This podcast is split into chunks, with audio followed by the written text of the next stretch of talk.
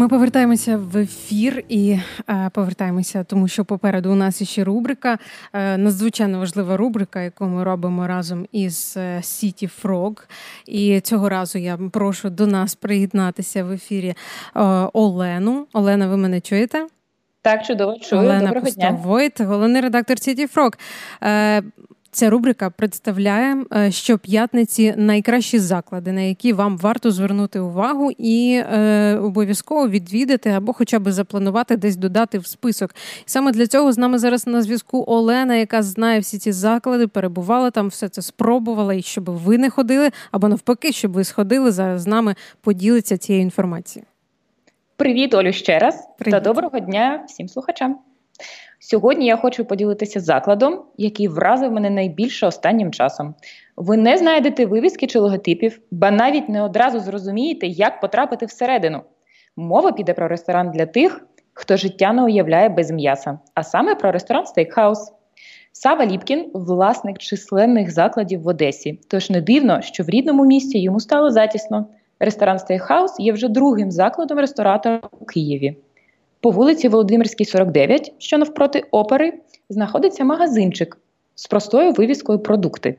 Ми потрапляємо у скромну м'ясну крамничку, де можна придбати стейк, в'ялену та копчену м'ясну продукцію та супутні товари. В кінці приміщення знаходиться невеличкий потаємний вхід. Нам сюди. Інтер'єр ресторані справді вражає. Він виконаний лаконічно та стримано, проте це і додає йому розкоші. Дизайнер використав справжню старовинну деревину, кварц, шкіру та метал. Всі процеси приготування страв гості можуть спостерігати на відкритій кухні. Е, місця більш ніж вдосталь, проте, зважаючи на популярність ресторану, е, знайти вільний столик доволі важко. Не нехтуйте нагодою завітати до туалетної кімнати, бо вона вражає не менше, аніж сам заклад збережу інтригу та натякну, що, поміж інших деталей, звернути увагу варто на спеціальний музичний супровід. Найцікавіше у закладі, звісно ж, м'ясо. За плечима Сави 11 років досвіду роботи з українським м'ясом. То щодо якості вашого стейку не може бути жодних сумнівів. Я мала нагоду скуштувати і гарантую, що ви будете безперечно задоволені. Що важливо, редакція Frog була першою, хто побачив заклад та скуштував страви. Нас запросили у якості експертів, аби дізнатися про переваги та недоліки. До речі, всі зауваження ресторатор прийняв до уваги та втілив їх у життя.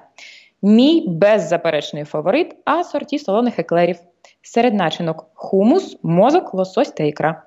В меню ви знайдете 13 різноманітних стейків, проте також представлені страви з птиці та риби, салати, закуски та десерти.